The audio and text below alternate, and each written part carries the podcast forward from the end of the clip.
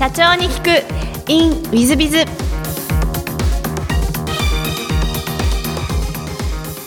本日の社長に聞く in ウィズは富田社長様でいらっしゃいます。えーまずは経歴をご紹介させていただきます。1965年生まれ、浜松市ご出身でいらっしゃいます。1987年にリクルートにえーご入社。えーその後2000年12月に株式会社イノベーションを設立代表取締役社長にご就任されていらっしゃいます。法人営業の新しいスタイルを創造するべく、法人向けにインターネットマーケティング支援事業を展開され、えー今現在は、えー2016年に東証マザーズに上場を果たした上場企業の社長様でいらっしゃいます。えー富田社長様、よろしくお願いいたしまはいす。、よろしくお願いいたします。はい。まずは最初のご質問なんですが、浜松市ご出身ということで、直虎の浜松でいらっしゃいますね。はいいますはい。小学校、中学校時代はどんな幼少期をお過ごしになられたんですか？はい、えー地元の公立小学校、中学校、えーまあ、かなり平凡な、えー学生だったと思います。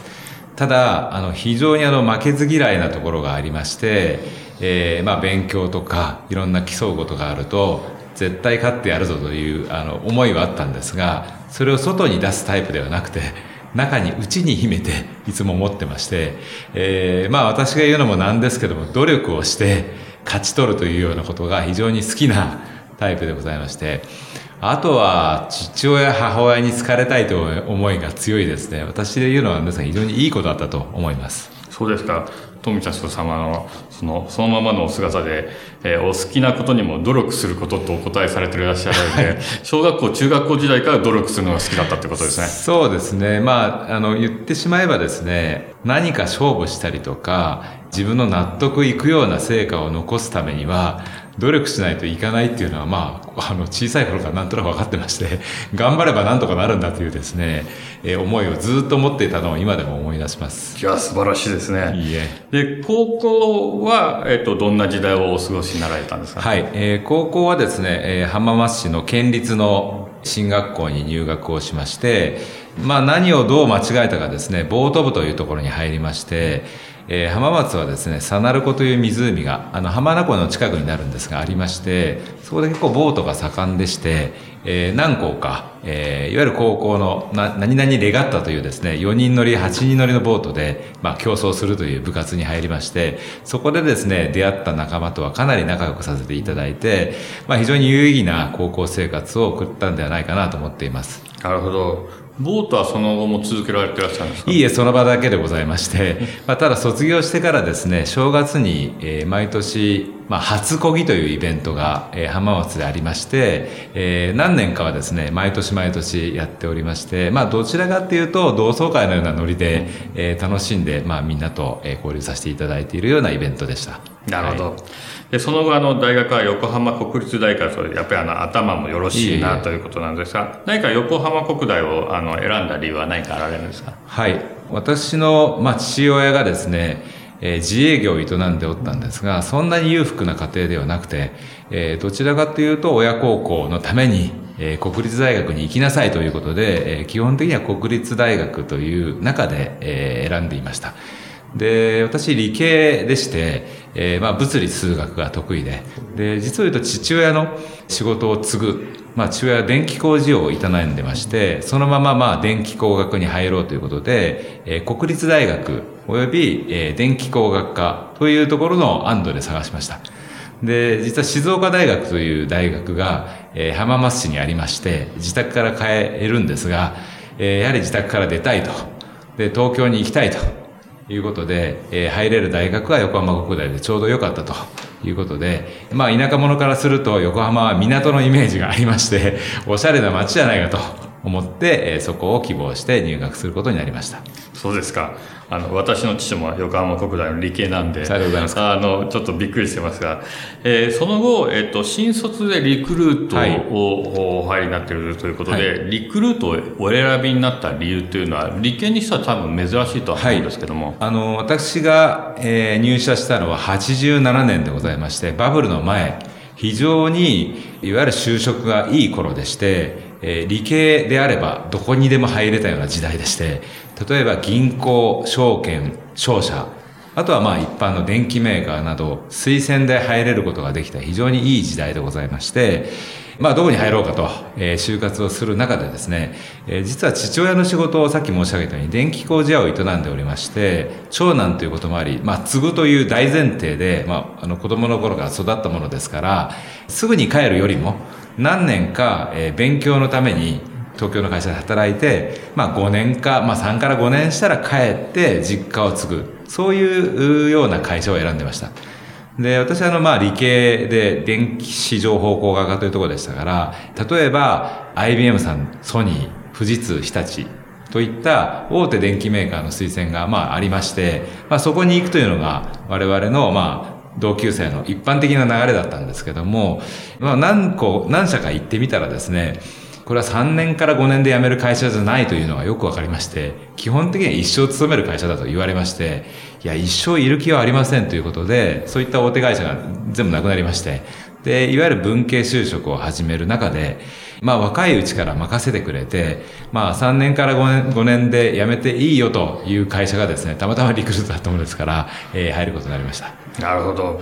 で、リクルートの方には、えー結局13年ぐらいいらっしゃった。はい12年半ですね12年半いらっしゃったところですが、リクルートではいかがお過ごしだったんですか？ご苦労もされたんですか、はい。あの、私はあの、先ほど申し上げたように理系でおりましたので、実はエンジニアの採用でして、通信技術者というのをちょちょうど募集をしておりまして、えーその予定で入社をしました。ただ配属は営業でございまして、私、大学の頃からのですね、いわゆる営業のイメージは非常に悪いものでして、人に嫌がられる、グラフ、飛び込み、汗をかくってこういうですね、あまりこうクリエイティビティが高くない仕事というふうに思っていたものですから、当時の配属に相当文句を言いまして、モチベーションも低く、まあ、ゴールデンウィーク明ける頃にはですね、すっかり弱り切りまして、いわゆる5月病みたいな形になってですね、もうフラフラの状態でした。で、そこでですね、相当私があの弱ってたんでしょうか。人事の方が声をかけてくれて、お前じゃあ人事やれということになって、理系採用を担当しました。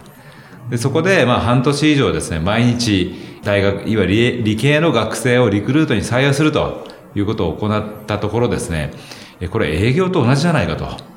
要は、あの、リクルートのことを分かっていない理系学生に丁寧に説明をして、最も大事な自分の就職先を選んでいただくと。これあの、営業だってことに気づきまして、私はあの、管理部門に行くつもりはなかったので、やっぱり営業やりたいということで、前の部署に戻ったところからキャリアがスタートしまして、で、営業で一番を取れるようになってから、えー浜松に帰ろうということをなぜか私の目標にしまして、3年以内に一番取って帰るぞという形で私のこう若いキャリアは始まりました。なるほど。はいだから一番目指すとこが富田社長様らしいですし、素晴らしいなという感じなんまあ、ですが。というかですね、あの、まあ、私が思っていたことは、あの、商品も会社もしっかりしていて、で、ルールもある程度限られている中で、えーその中で、まあ、数千人の中で、一番クラス取れない人が独立してもうまくいくわけないというふうに思っていまして、まずここで取ろうというふうに思って、まあ、その先にはですね、独立という、まあ、千代な仕事を継いで、それを大きくしたいという思いがあったものですから、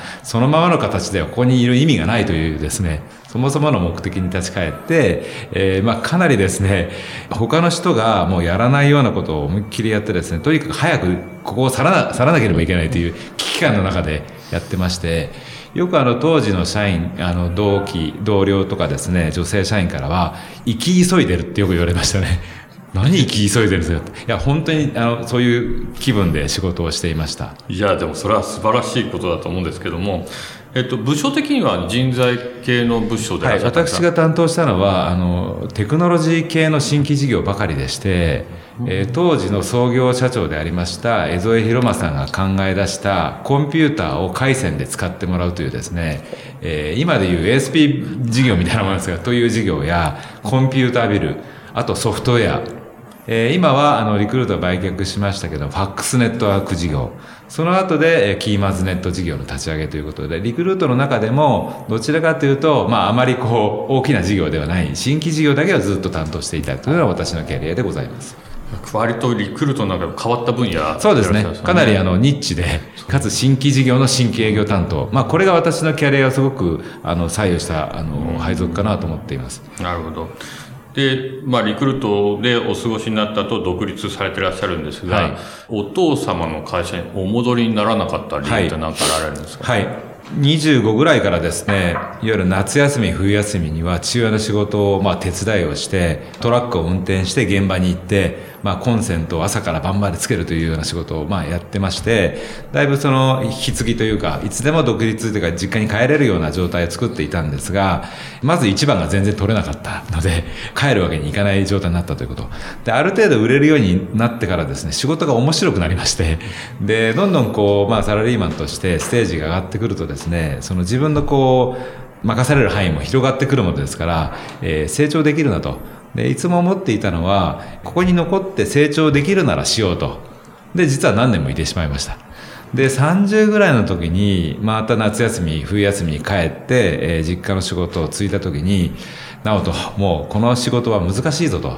要は、えー、地方の新規の、まあ、住宅着工件数というのはどんどん減っていまして、えー、相当ですね、事業が厳しいということになりまして、まあ私自身も、まあ電柱に登ったりですね、屋根に登って、朝から晩までですね、コンセントをつける、穴を掘るという仕事よりもですね、マーケティングの仕事の方が楽しいということもあって、父親の仕事を継ぐのを30過ぎぐらいに継がないということを決めて、えー、もうあとは残される道は独立と。独立に向けて勉強を開始すると。そんな、こう、まあ、ステップでございました。なるほど。はい。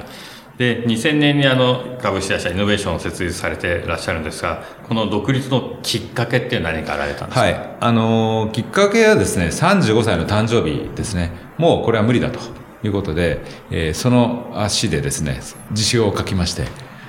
えー、このままいたらですね、独立できないと。やはりもっと早ければよかったんですが、もう限界だろうと。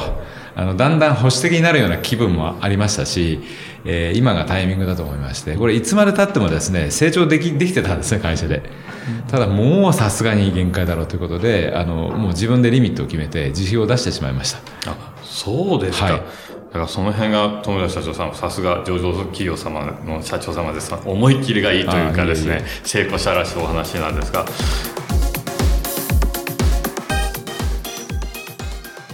3分コンサルティング。w i z b i z が社長の悩みを解決。本日の3分コンサルティングは A 社様カフェ運営3年目だそうです。こんにちは。私は埼玉県でカフェを経営して3年目になる飲食店オーナーです。本日は新谷社長にウェブでの広告業についてご相談したく投稿しました。これまでは20代 OL を中心に口コミでお客様が集まり、集客を買うことはなかったのですが、さすがに何年もは、にもは続かず、次第に客が整えて売上が減少してきています。これまで特にウェブ広告など実施者に関して知識がないのですが、今の時代は Facebook などの広告を活用して集客している店舗や企業が多いと聞きます。しかし本当に効果があるのかと、確信が持てず、えー、手をつけられていません。ウェブでの広告活用に関して何かアドバイスがあればお願いいたします。ということでいらっしゃいまして、えっ、ー、と、まあ、ぜひウェブでの活用はしていただいた方がよろしいんじゃないかなと思います。おそらくですね、今のウェブでの検索は、2キーワードとか3キーワードで、こう、検索をされます。ですので、えっ、ー、と、御社だと埼玉ですので、浦和が、あの、大宮なんかの場所によるわけですが、浦和、えー、カフェ、美味しいとか、えー、浦和、カフェ、おしゃれとか、いうキーワードで検索に上がってくると、それが上位ランキングで上がってくると、えー、まず行ってみようかな、と、こういうふうになる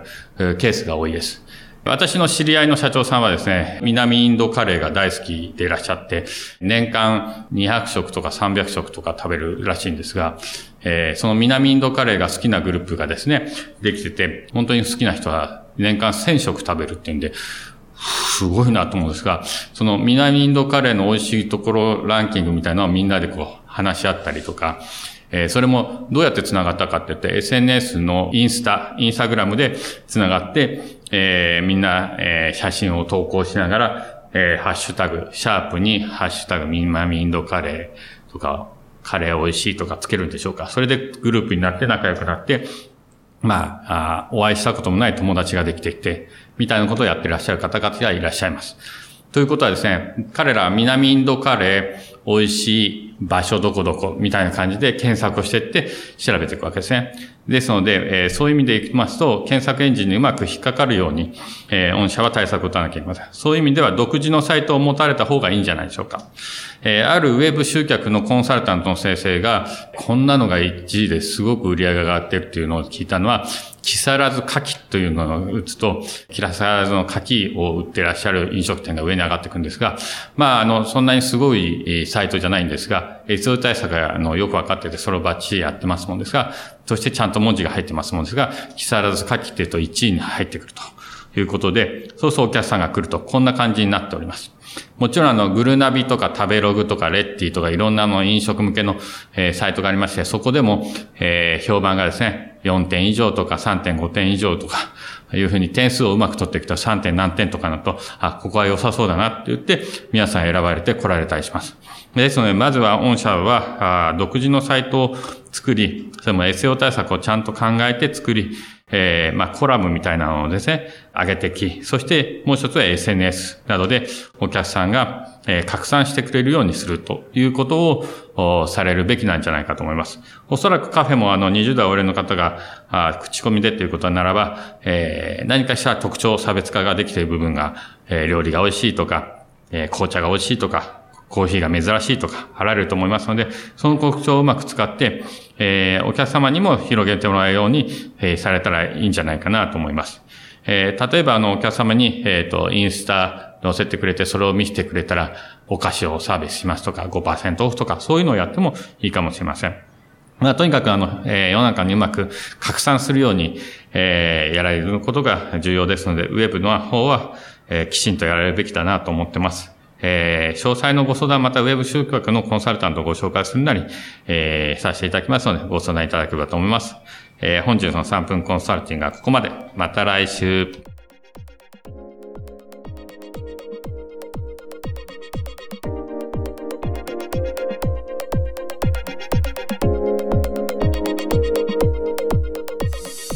最後までお聞きいただきまして誠にありがとうございました。本日のポッドキャストはここまでになります。また来週お楽しみに。